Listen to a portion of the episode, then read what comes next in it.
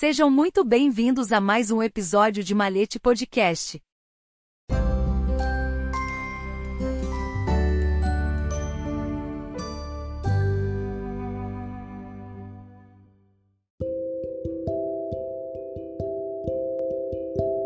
A geração Y. A maçonaria está pronta para receber os milenários?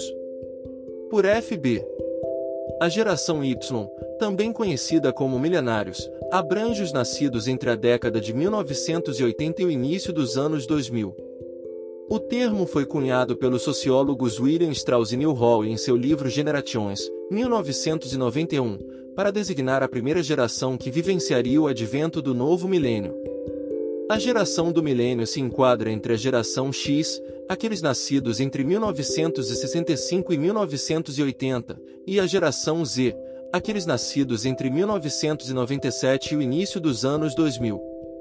As características dos milenários variam de acordo com o contexto geográfico e a condição socioeconômica em que se encontram, mas compartilham alguns aspectos. São usuários assíduos de redes sociais, não imaginam a vida sem tecnologia, demonstram forte impaciência, não respeitam a autoridade, não se importam com as hierarquias, tanto na escola, no trabalho e na família, possuem maior criatividade e adaptabilidade, são frequentemente criticados e acusados de inconstantes, egocêntricos e parasitas pelos pais.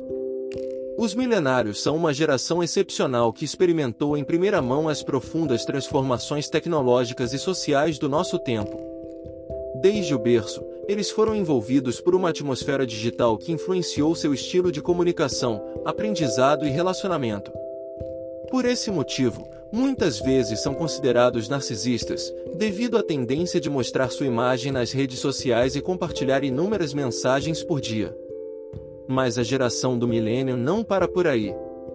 Eles também são uma geração viva, flexível e inovadora, que sabe se adaptar às mudanças rápidas e inesperadas do mundo. Não se limitam a uma vida monótona e repetitiva, mas estão sempre em busca de novos estímulos e oportunidades. Para eles, o trabalho não é apenas um meio de subsistência, mas também uma fonte de gratificação pessoal e a realização de seus sonhos.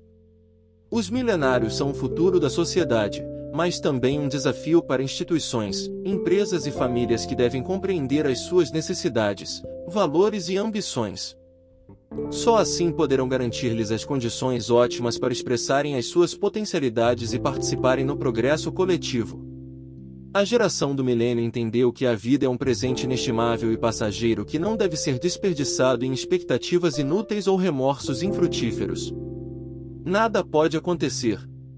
Esta é a lição que eles aprenderam desde crianças, observando os trágicos eventos que chocaram o mundo ao vivo, desde crises econômicas, até desastres naturais, ameaças à segurança, emergências de saúde. Isso os tornou mais maduros e conscientes do significado de carpe diem, ou a sabedoria de aproveitar o momento. Por esta razão, eles estão mais inclinados a aproveitar plenamente o presente e seguir suas paixões. Um traço distintivo da geração Y é sua curiosidade insaciável, seu desejo de entender as causas e razões de seu entorno. Ele não se deixa persuadir por afirmações dogmáticas ou impositivas, como assim se faz ou porque eu digo que as gerações passadas aceitaram sem objeções. Esta geração exige respostas. As respostas dão sentido à sua indagação e alimentam o motor de sua motivação. Ao contrário, quando as respostas são escassas, ela emperra, para, desmoraliza. Os jovens do nosso tempo, embora exprimam traços de individualismo, materialismo e narcisismo, não carecem de qualidades louváveis. Eles representam uma transformação radical de perspectiva em relação às gerações anteriores que não requer avaliações nem comparações com o passado. É uma diferença essencial, não uma superioridade ou inferioridade. Os jovens de hoje desafiam a autoridade dos mais velhos porque têm oportunidade e experiência, resultantes do acesso contínuo à informação e à tecnologia. O mundo moderno está mais próximo de seu espírito e conhecimento, fazendo com que possuam um poder que as gerações passadas conheceram apenas em casos excepcionais. A geração Y adquiriu um conhecimento vasto e profundo que lhe permitiu desenvolver a capacidade de análise e comparação, levando-a a questionar o que lhe é proposto, não por espírito de rebeldia, mas por curiosidade e pela procura pela verdade. A geração Y não se contenta com as respostas dos outros, mas busca de forma independente as informações que lhe interessam, utilizando as diversas fontes à sua disposição. Além disso, a geração do milênio é ativa na criação e divulgação de suas próprias opiniões, que compartilha constantemente com outras pessoas, gerando um clima de pluralismo e troca. É uma geração de milenários que conseguiu quebrar os moldes e as convenções, mostrando um forte impulso de renovação, criação, inovação e desafio contínuo. Envolve-se no desenvolvimento de novas ideias e projetos, tanto de forma independente, empresários, como dentro de uma organização. Em 2025, a geração Y representará 75% da força de trabalho mundial e, em 2040, 100%.